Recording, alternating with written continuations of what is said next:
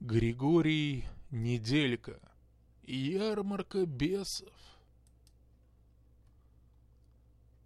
Горе напоминает боль от вырванного зуба. Сильная в начале боль прячется, словно пес, поджав хвост. Боль ждет своего часа. А вот когда кончается действие новокаина, разве можно с уверенностью сказать, что больше болеть не будет? Стивен Кинг кладбище домашних животных. Легенду о ярмарке бесов Прохор впервые услышал совсем маленьким. Ее рассказала мама, и история произвела очень сильное впечатление на мальчика. Он всю ночь ворочался, пытаясь не думать о том, что словно бы само собой лезло в голову. Сон так и не пришел, и на утро Проша встал усталый и разбитый. На вопросы мамы он отвечал лишь одно. Да что-то не спалось. Минули годы. Отец уехал из их домика вместе с любовницей. Мать слегла в могилу, а никому из родственников Прошка не был нужен, если не считать доброй тети Веры. Она заботилась о пареньке точно о собственном ребенке, которого у нее не было из-за диагноза и быть не могло. Прохор всегда чувствовал теплоту и благодарность к родственнице, и уже в 14 лет, несмотря на говоры тети, отправился на заработки. Помочь в ремонте дома, дотащить мешок с картошкой, вскопать огород — он брался за что угодно, лишь бы добыть для них с тетей Верой лишний рубль. Благо физическая форма позволяла. А лишних денег, всем известно, не существует. Прошло еще несколько лет. Не стало и заботливой маминой сестры. Похоронив ее, 18-летний Прохор устроился помощником столяра. Мысли о том, чтобы переехать в более крупный город и там поступить в институт, он отбросил сразу. Денег не хватило. Время крутило стрелки, и Прохор уже совсем повзрослел. Сам сделался владельцем столярной мастерской.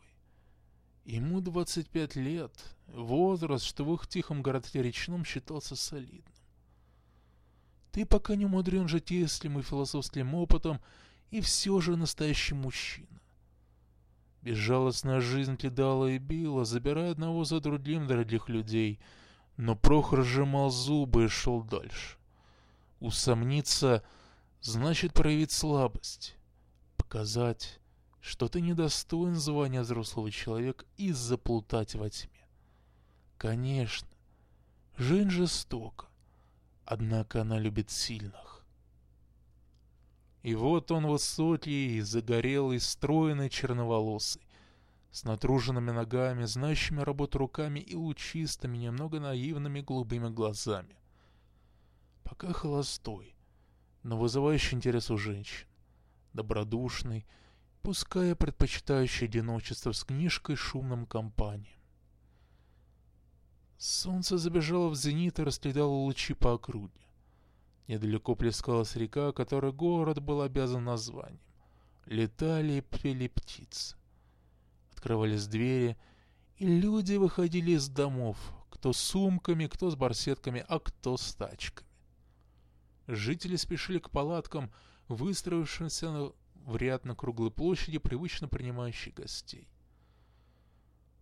Отправился на базар Прохор. Продукты в доме заканчивались, к тому же надо было сменить столярные инструменты. Никогда не знаешь заранее, на какую диковинку наткнешься на ярмарке приезжих. Может, у них есть и молотки с рубанками получше его. Едва Прохор оказался на территории базара, нахлынули воспоминания. Просто нахлынули. Неожиданно. Из потаенного уголка сознания. Будто только того и ждали. Образы в голове заставили сердце на секунду сжаться. Ярмарка была совершенно не похожа на торговые ряды, что расследовали здесь из месяца в месяц. При взгляде на них немедленно всплыли в сознании картинки детства. Страшной ярмарки бесов. А следом вспомнились родители, и тетя, и долгие невеселые годы, сопровождавшие одиночество Прохора. Перво-наперво вокруг царило загадочное, чуть ли не сверхъестественное спокойствие. Подобное произошло бы, если вдруг все посетители разом забыли, что на ярмарке нужно спрашивать и торговаться. Вход к палаткам не украшали ни плакат, ни ленты, и он более всего напоминал дыру в пещере. Асфальт, вероятно, затоптали, когда устанавливали палатки. Повсюду валялись куски грунта, одинакового и одинаково мрачного мшистого цвета палатки близнецы выстроились в три ряда. Прохор насчитал около десяти. Не густо. Стараясь не думать о неприятном, Прохор подошел к первой палатке. Там торговали сладостями. Конфеты, халва, вафли, петушки на палочках. Товар, очевидно, плохого качества, даже на неискушенный взгляд. Мятые рваные пачки, ненатурального цвета шоколад и мармелад. Грубая, непритязательная расцветка упаковок и рисунки на них. Продавец тоже не вызывал радостных ассоциаций. Сгорбленный, со странной отталкивающей улыбочкой и длинным широким шрамом на щеке. Прохор перешел к следующей палатке — Чай любой, на выбор. Сделанный в Индии, Китае, России, Англии. Обычный, зеленый, черный, красный. С цитрусовым бергамотом, с малиной и ежевикой, с грушей и яблоком. Но неумело оформленный пакет дисгармоничных цветов, да еще и заляпанный и надорванный. «Выбирай, милок, что хочешь», — проскрипела продавщица дама неопределенных лет в очках и с крупной бородавкой под носом. Покачав головой, Прохор отошел в сторону, окинул взглядом торговые ряды. Везде глаз выхватывал какие-нибудь несуразности, нелепости или гадости. Точно бы постояльцы петербургской кунсткамеры ожили и явились в речной во всей своей красе. «Кому нужен этот мусор?» — подумалось Прохору. «Даже если забыть о мерзкой внешности продавцов, кто согласится отдать деньги за их не первой свежести и высшей категории товар?» И тем не менее, желающие находились. Люди, казалось, с большой радостью расставались с деньгами и приобретали плохо сделанные косы, фонари с заедающими кнопками, испорченные электрочайники. У Прохора возникло ощущение нереальности окружающего мира. Такое возможно на ярмарке бесов, но не тут, не в реальной жизни где доверие надо заслужить и где никто не позарится на неработающий или плохо функционирующий товар. Одно дело, когда ты не видишь дефекта и обнаруживаешь его после покупки. Кардинально другое, когда все, в том числе внешность продавцов, говорит «Зачем тебе эта рухлядь? Шел бы ты отсюда!» Но люди остаются и покупают. «Эй, парень!» Прохор оглянулся. Позади в параллельном ряду в пустой палатке стояла сухонькая старушка в грязном платьице. Она улыбнулась, ощерив наполовину гнилые, наполовину усеянные металлом зубы, и помахала ему рукой веточкой. «Да?» Шагнув в торговке, осведомился Прохор. Старушка окинула молодого мужчину оценивающим взглядом. Левый глаз у нее украшало бельмо, правый косил. Затем она вновь заговорила шепелявым полушепотом. «Никак потерялся, родной?» Прохор постарался не обращать внимания на внешность старушки. Получилось с трудом. Кроме того, с момента его появления на ярмарке подступило и не исчезало чувство неясного беспокойства. «Да нет». Насколько удалось, просто вымолвил Прохор. «Значит, что-нибудь ищешь?» Не отступала старушка. «Искал. Да, бо боюсь, не найду». «А чего хотел-то?» И она одарила его новой отвратительной улыбкой. Прохор унял дрожь прежде, чем она стала заметна. «Инструменты нужны», Толер я. а, -а, -а протянула старушка.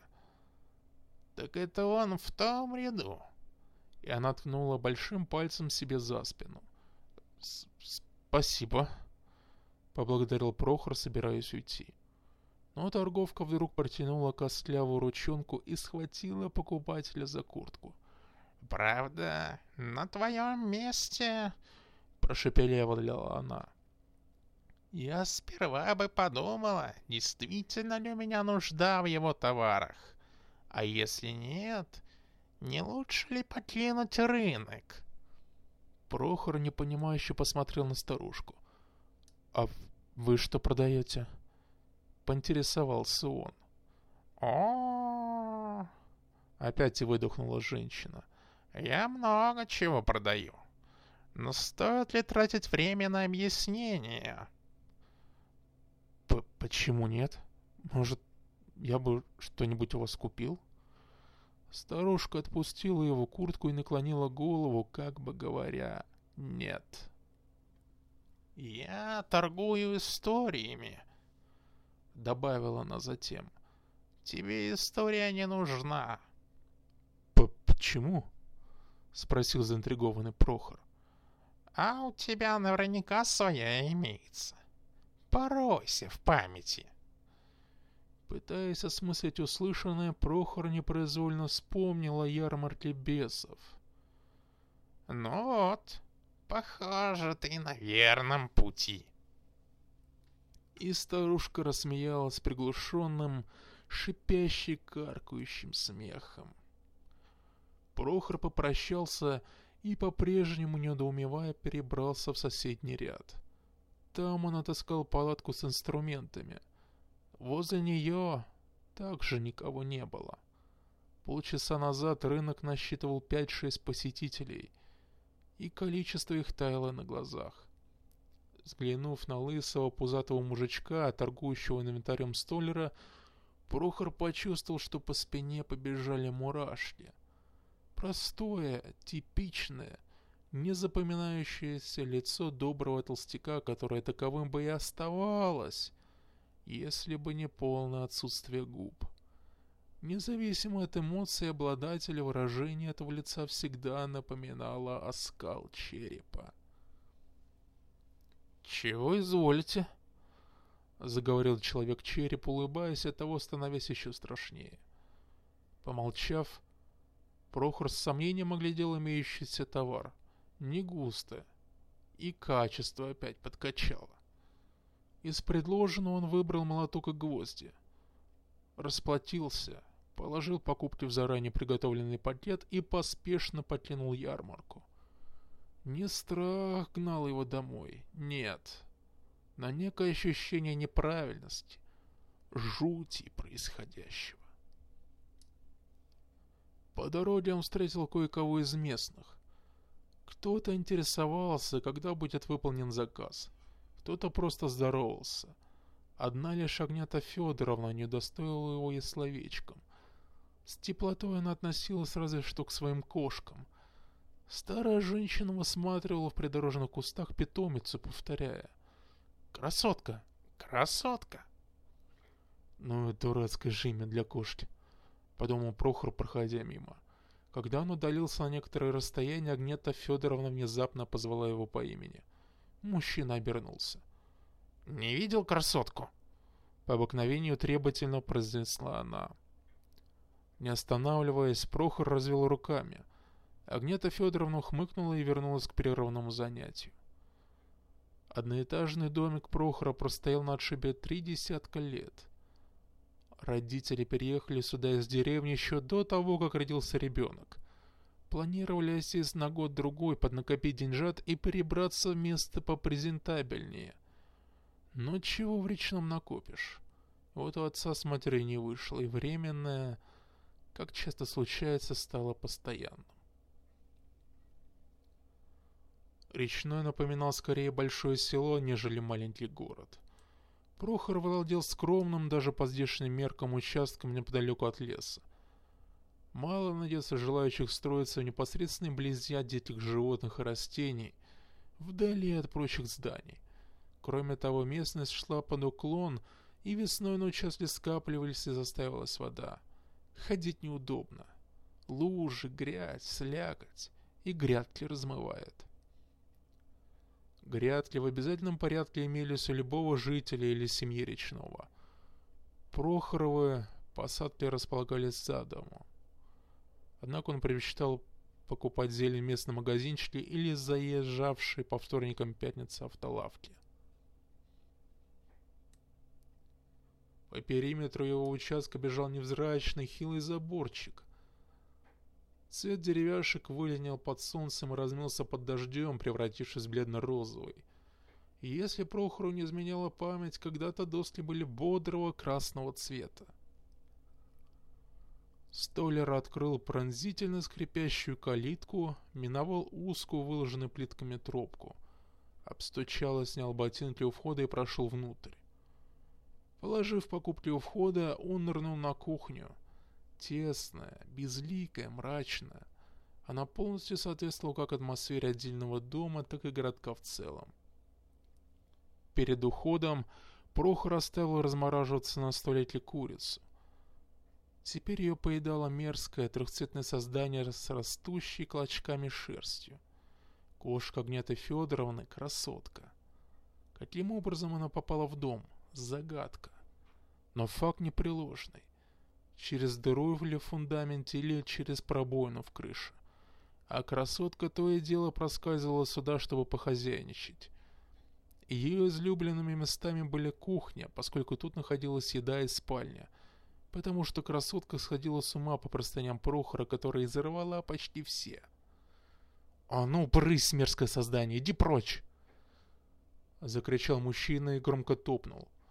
Кошка напугалась, и скремглав вылетела из кухни. Прохор проверил, в коридоре ее нет. Вряд ли где-нибудь затаилась, наверняка убежала тем же путем, что и забралась. Да и черт с ней. Прохор вынес курицу к умывальнику и тщательно помыл под струей воды. Затем вернулся. Пожарил на сковороде и съел с кетчупом и хлебом. Запил водой, Сыто рыгнул и позволил себе минут двадцать отдохнуть, после чего прошел в мастерскую. Дом насчитывал две крохотные комнатенки. Одну из них Прохор сделал спальней, вторую переоборудовал в мастерскую. Столер трудился до позднего вечера, он практически закончился очередным заказом. Столом для семьи Зерницких, но его смотрела усталость. Решив доделать начатое завтра, Прохор отложил инструменты и выключил свет. Закрыв входную дверь, он разделся в спальне, забрался под одеяло и вскоре уснул. Прохору приснилось, что он угодил на ярмарку бесов. Справа и слева, вперед и назад, насколько хватало глаз, устремлялись к горизонту бесконечные торговые ряды разных, но непременно угнетающих цветов. Кошмарные глотки сторгали призывные кличи, размахивали отвратительные конечности, плевались, брызгали потом. Воздух наполняли оскорбления и негативные эмоции. Солнце нещадно пекло, будто желало испепелить планету. Прохор смакнул с лба испарину и шагнул к первой попавшейся палатке. Взгляд упал на предлагаемый товар. Продавались гвозди, любого размера, любой расцветки, сделанные из любых материалов. Рука сама потянулась и взяла гвоздь. Металлический, большого размера, играющий на солнце бело-желтыми бликами. Чистый и острый, напоминающий не строительный инструмент, а боевой кинжал. Тут по непонятной причине захолонуло сердце. Прохор поднял взор на продавца, однако уродливая морда, это нельзя было назвать лицом, выражала всяческое одобрение. Вонючий рот растянулся в отталкивающем подобии улыбки. Обнажились покрытые налетом клыки.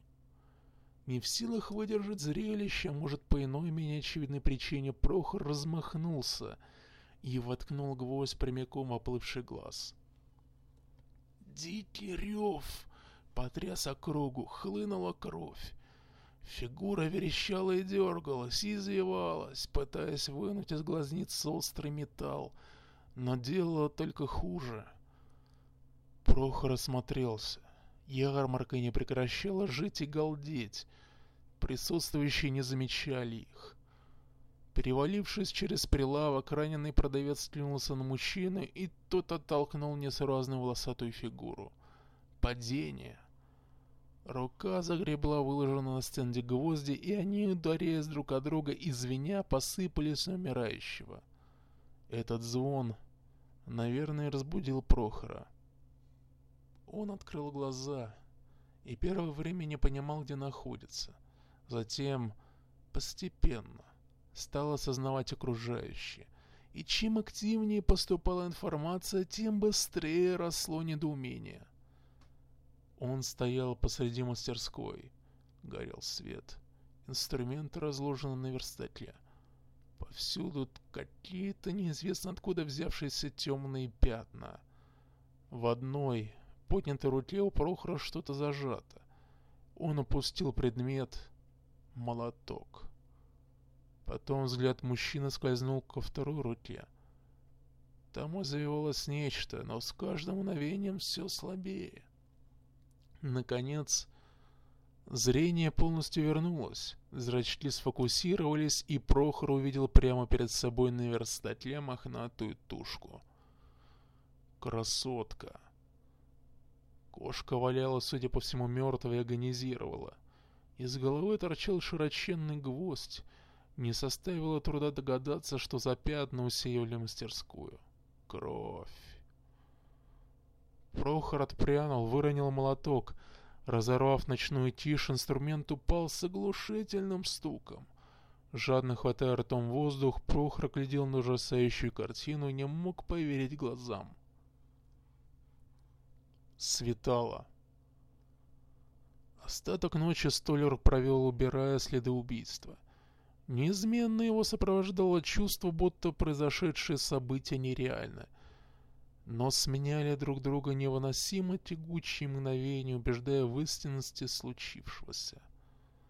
Для начала он собрал мешок остатки кошки. Ежеминутно чудило, что сейчас, вот прямо сейчас его застанет какой-нибудь ненужный свидетель. И что тогда? Рассказать как есть? Соврать? А может... Отгоняя мысли паразиты, Прохор надел перчатки и взял лопату. Открыв вторую калитку позади участка, он зашел в лес. Ветки трещали электрическими разрядами, кричала, плакала ребенком сова.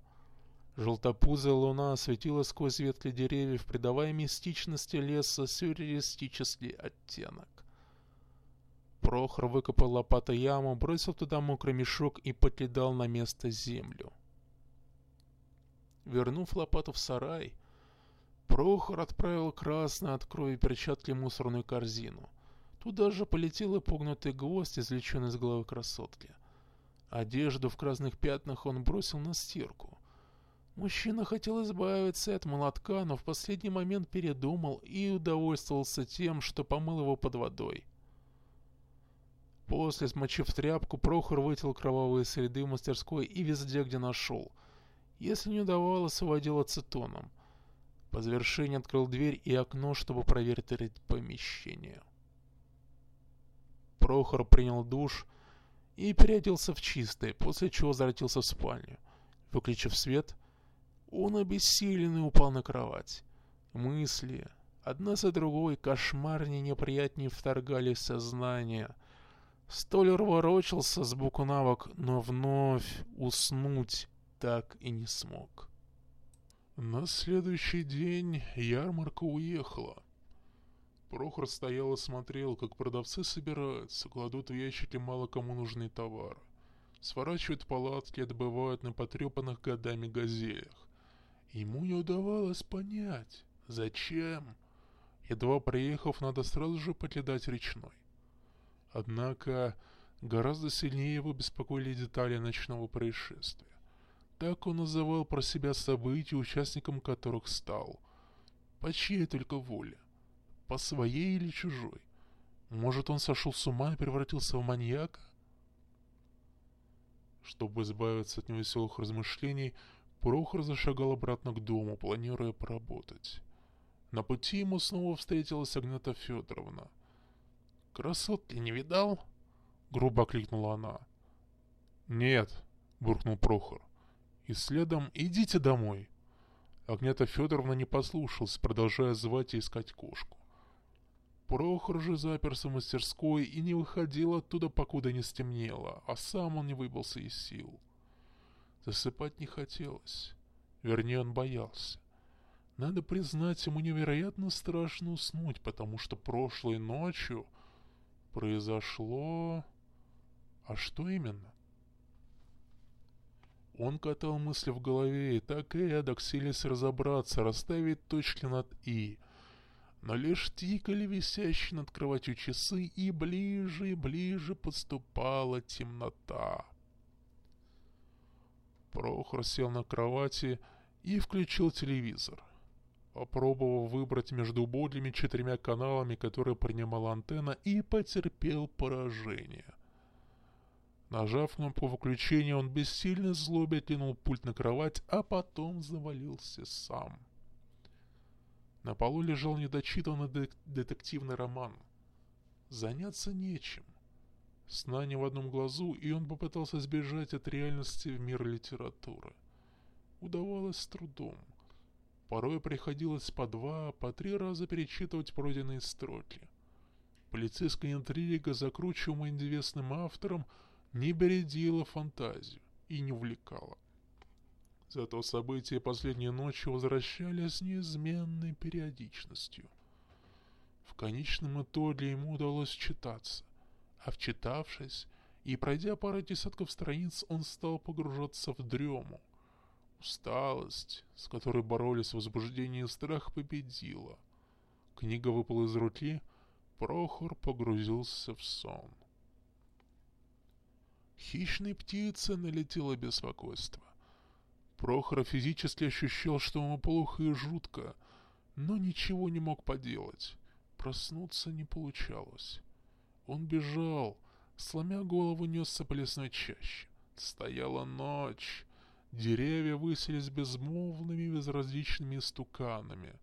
Под ногами проминалась черная земля. Прохор поднял голову и увидел полную, круглую, как копейка, луну. Постоял некоторое время и опять рванулся бежать. Проламывая сквозь кусты, он не замечал стегающих по лицу ветвей, жгучие руки крапивы, впивающихся в пятки корней. Он выбрался на пустое пространство и замер в нерешительности. Впереди раскинулась огромная невероятная ярмарка бесов, а чуть левее прощем на коже торчал домик. Лунное сияние пеленало ночное пространство, кутало в мягкие желтые простыни. На небе зажигали звезды, проступил Млечный Путь. Исторгнув из глотки надценный рык, Прохор ринулся по высокой траве к одинокому домишке. Беспокойная тишина сопровождала его всюду. Лишь мгновение назад входная дверь располагалась далеко, и вот он уже перед ней. Он бил по дереву чем-то зажатым в руке. Дверь трещала, изгибалась, сломалась. Прохор налег плечом и, поднатужившись, снес ее. Зашел в лишенный света внутренности дома.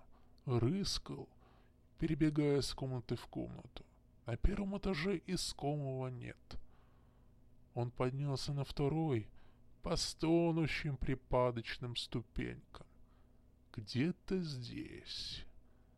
Где-то здесь.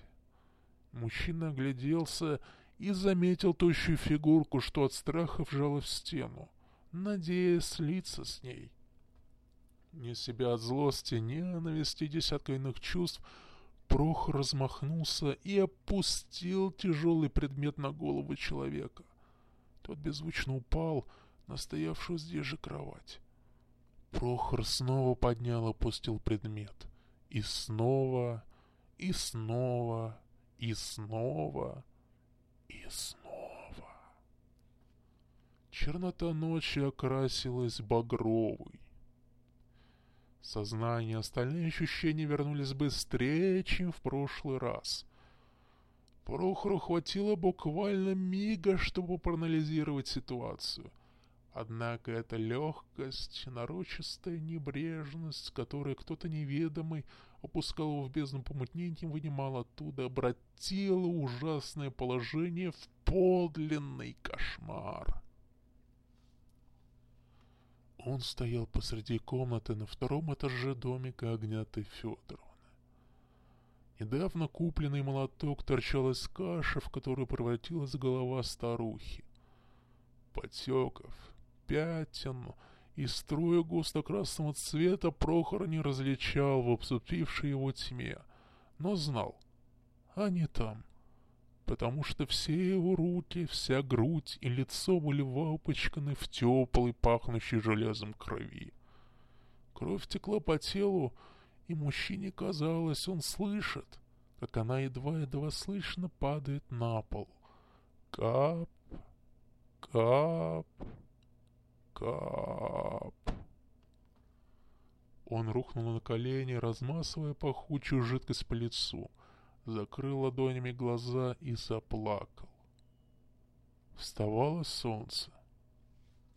Прохор знал, что это последние мгновения его жизни. Даже если тонкая нить не оборвется сейчас, то спустя часы или дни Агнета Федоровна все-таки хватится. Он отнял руки от лица и принялся лихорадочно соображать. Сбежать? Но собаки наверняка найдут его по запаху крови. А если наткнется на кого-нибудь, тот немедленно без вопросов и выяснений вызовет полицию. Спрятаться у себя дома? Слишком опасно. Ведь на улицу не выйти. Народ встает рано, и округа полна свидетелей.